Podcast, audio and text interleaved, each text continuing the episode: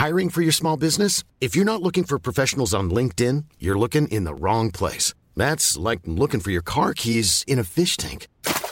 LinkedIn helps you hire professionals you can't find anywhere else, even those who aren't actively searching for a new job but might be open to the perfect role. In a given month, over 70% of LinkedIn users don't even visit other leading job sites. So start looking in the right place. With LinkedIn, you can hire professionals like a professional. Post your free job on linkedin.com slash people today. Dixo presenta Factor Kaiser con Max Kaiser. Dixo is back. Una nueva manera de acercarse a la realidad y de buscar la verdad. Información trascendente. Factor de cambio. Factor Kaiser. Tema número uno, Segalmex, el esquema de corrupción más cuantioso de la historia de México. Tema número dos, el nulo valor político de los migrantes en México. Tema número tres, PRI y Morena se juegan todo en el Estado de México. Estos son los tres temas que vamos a analizar el día de hoy en el episodio 37 de Factor Kaiser. Yo soy Max Kaiser y te agradezco enormemente que estés aquí otra vez conmigo. Una nueva semana para analizar temas que nos van a impactar a ti y a mí, que van a formar el contexto político, que van a generar las consecuencias hacia el futuro, que te van a impactar a tu familia, a tu entorno, a tu comunidad, que nos van a impactar a todos. Por eso te pido que me ayudes a compartir este contenido, que te suscribas al canal, que le pidas a otras personas que lo hagan para que esta comunidad de personas que queremos ser un factor de cambio crezca y crezca y crezca y nos convirtamos en una voz diferente, en una nueva forma de ver la política en México. Acompáñame a ver los tres temas. Tema número uno, Segalmex, el esquema de corrupción más cuantioso de la historia, el más grande. A ver, primero un poco de contexto. En México, tres de cada diez personas enfrentan eso que se conoce como inseguridad alimentaria, algún grado de esto. Las mujeres y los menores de edad están significativamente más vulnerables y más expuestos al hambre. En este momento hay 4.8 millones de mexicanas y mexicanos que probablemente no han comido y tal vez no lo harán el resto del día. Imagina eso. De acuerdo con cifras de la FAO, la Food and Agriculture Organization de Naciones Unidas, el 3.7% de la población total en México enfrenta inseguridad alimentaria severa, 3.7. Pero la inseguridad alimentaria no solo contempla a las personas en situación de hambre. Vivir con incertidumbre respecto de su capacidad para alimentarse o tener que comprometer la calidad o cantidad de su comida también es inseguridad alimentaria. Considerando esto, la cifra para México sube a 26.1% de la población total. Esto significa que 3 de cada 10 personas presentan algún grado de inseguridad alimentaria, de acuerdo con el último estudio elaborado por la FAO, esta oficina de Naciones Unidas que se dedica a estudiar la agricultura y la alimentación. Así, proveer alimentos para los más pobres de manera segura, digna y a buenos precios debería de ser una tarea fundamental del gobierno mexicano. Eso fue exactamente lo que prometió López cuando creó Seguridad Alimentaria Mexicana, Segalmex. A tres años de la creación de Segalmex y a cuatro años de este gobierno, el mayor logro atribuible a esta institución, por lo que tú la conoces, es por romper el récord del esquema de corrupción más cuantioso de la historia, el más grande. Y no, no es un caso, no es el caso Segalmex. Se trata de un esquema completo de corrupción para generar negocios multimillonarios de diferentes formas. Contratos con empresas fantasmas, compras de productos como leche, granos o azúcar que no existen, que nunca llegaron, que desaparecieron o que llegaron en menores cantidades o que llegaron en una menor calidad de la comprada. Desvíos de recursos, servicios pagados nunca realizados, operaciones bursátiles fraudulentas, etcétera, etcétera, etcétera. Todo esto ya determinado en auditorías y en investigaciones el desfalco ronda los 15 mil millones de pesos, el doble que el estafa maestra. Presionado en cada mañanera por el tema, por los poquitos reporteros de verdad que aún quedan en ese show, López, muy molesto, ha dicho, sí, sí, sí, ya se está investigando, ya lo están viendo, ya hay algunos detenidos. Hay varios problemas con esto. El primero es que López ya extendió su manto protector a Ignacio Valle, el priista que dirigió Segalmex durante todos estos años. Es un hombre honesto, lo engañaron, dijo López. El segundo problema es que, para variar, las investigaciones y supuestas órdenes de aprehensión se han girado en contra de mandos medios y menores y algunos empresarios involucrados.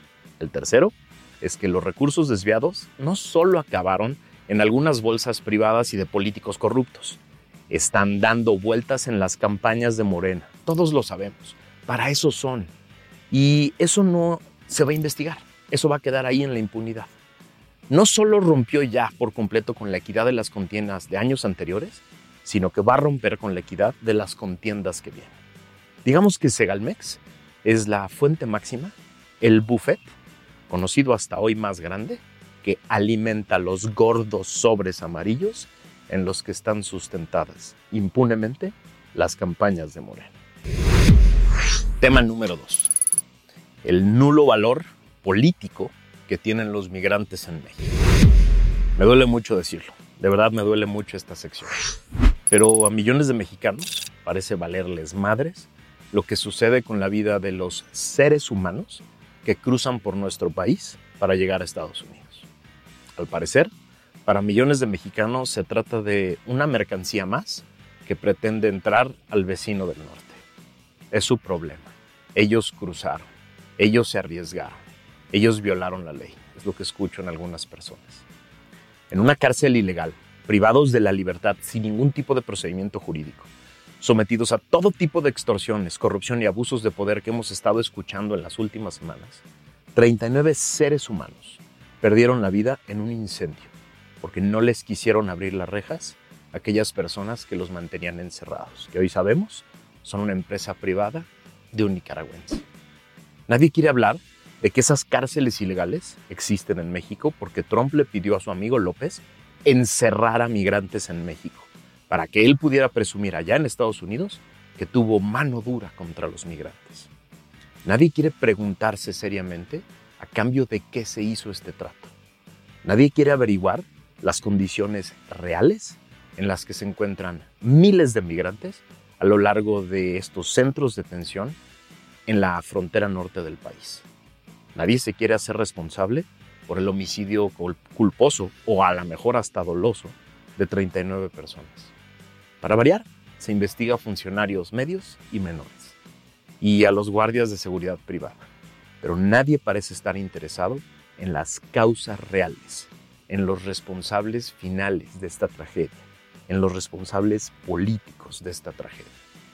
Unas horas después de la tragedia, López reía en su mañanera a carcajadas, incluso después de haber visto el video que todos vimos en redes, en el que se aprecia claramente como guardias de seguridad escapan tranquilamente de un incendio que mató a 39 personas. López vio ese video y reía a carcajadas en la mañanera. Patán Augusto y Chelo siguieron con sus actos de campaña electoral adelantada, haciendo videos, sonrientes, quitados de la pena, sin hacer reparo alguno en estas 39 vidas que se perdieron en instalaciones del gobierno mexicano. ¿Qué dice de nosotros como mexicanos que esto no sea un escándalo mayúsculo que implique renuncias inmediatas al más alto nivel. ¿Por qué no paraliza al país el asesinato de 39 personas a manos del gobierno? ¿Por qué parece valer menos políticamente la vida de un migrante que la de un mexicano? ¿Por qué no estás tan indignado? Si hubieran muerto 39 mexicanos en un centro de detención del gobierno americano, ¿estarías más enojado? Pregúntate por qué. ¿Por qué te dolería más la muerte de mexicanos en un centro de detención norteamericano en las mismas condiciones que la muerte de 39 personas, migrantes, que solo querían buscar un futuro mejor para sus familias? A mí me duele mucho pensar lo que eso quiere decir sobre nosotros, sobre los mexicanos. Tema número 3. El PRI Morena se juegan todo en el Estado de México. A ver, yo siempre he afirmado que es falso ese mantra de la comentocracia política mexicana que afirma que la elección del Estado de México define la elección presidencial del año siguiente. Siempre son un año antes. A ver, cuando ganó Fox en el 2000, el PAN había perdido el Edomex en 1999 y gobernaba muchos menos estados que el PRI. Cuando ganó Calderón en el 2006, el PAN había perdido el Edomex en el 2005 y gobernaba muchos menos estados que el PRI en ese momento. Cuando ganó López en 2018, Morena había perdido el Edomex en 2017 y no gobernaba ningún estado en el país. Si la oposición pierde el Edomex, game over. Escucho de muchas personas, muchas personas preparadas que saben de política. Y yo sostengo que nada objetivo puede sustentar esa afirmación, más que miedo y desidia. Lo que sí creo es que tanto Morena como el PRI se están jugando todo en esta elección. Ellos sí. A ver, me explico. El PRI tiene la última oportunidad de demostrar que aún son un actor relevante en la vida política nacional y que pueden tener un lugar en la mesa de la oposición con voz y voto el año que viene, para la grande, para la elección presidencial. Si el gobernador actual del Mazo entrega el Estado, como lo han hecho burdamente otros tantos gobernadores priistas en los últimos tres años, a cambio de impunidad y de una embajada, ya nadie le va a creer al PRI de que tiene capacidad para hacerle frente a Morena, de que tiene el valor para hacerle frente a Morena, y su posición en una posible coalición en el 24 será de acompañante.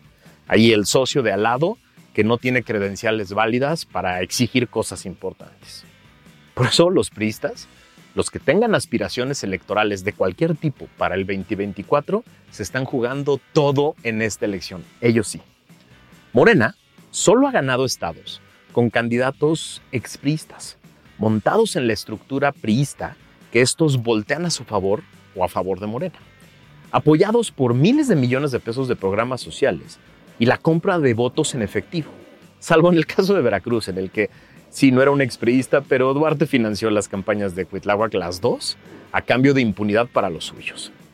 Delfina no es expriista, no contará con la estructura completa del PRI, tiene pésima imagen entre los no morenistas y depende de una campaña multimillonaria llena de dinero, de acarreo de la estructura de gobierno y quizá de grupos de crimen organizado para poder ganar.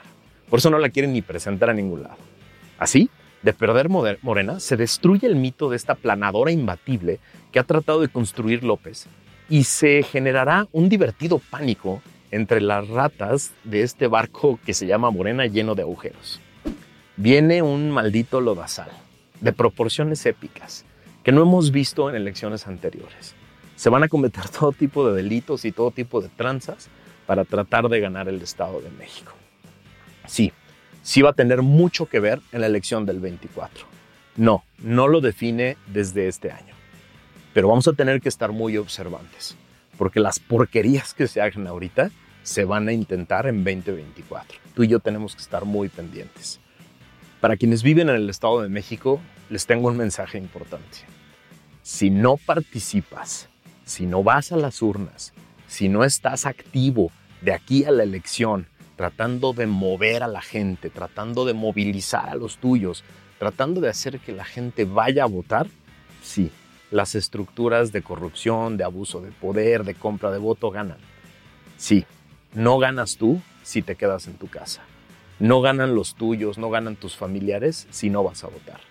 Votar en la elección del Estado de México, ese sí es un elemento fundamental para el 2024. Empezar a generar participación desde ahorita. Sí, el Estado de México se influye mucho en el ánimo de la participación. Si vives en el Estado de México, ten tu credencial a la mano, guárdala y ve a votar. Y lleva a 10 personas. Participa, participa, participa. Es lo que te toca como ciudadano. Ayúdame a compartir este contenido por todos lados. Ayúdame a generar suscriptores que le entren a esta gran comunidad, para que todos nos empecemos a convertir en un factor de cambio. Muchas gracias por haberme acompañado. Nos vemos la que sigue.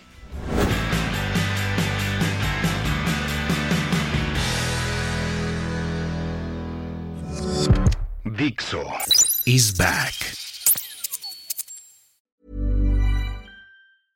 ¿No se merece tu familia lo mejor? Entonces, ¿por qué no los mejores huevos? Ahora, Egglands Best están disponibles en deliciosas opciones. Huevos clásicos, de gallina libre de jaula y orgánicos de Egglands, que ofrecen un sabor más delicioso y fresco de granja que le encantará a tu familia. En comparación con los huevos ordinarios, Egglands Best contiene la mejor nutrición como 6 veces más vitamina D, 10 veces más vitamina E y el doble de omega 3 y B12. Solo Egglands Best. Mejor sabor, mejor nutrición, mejores huevos. Visita egglandsbest.com para más información.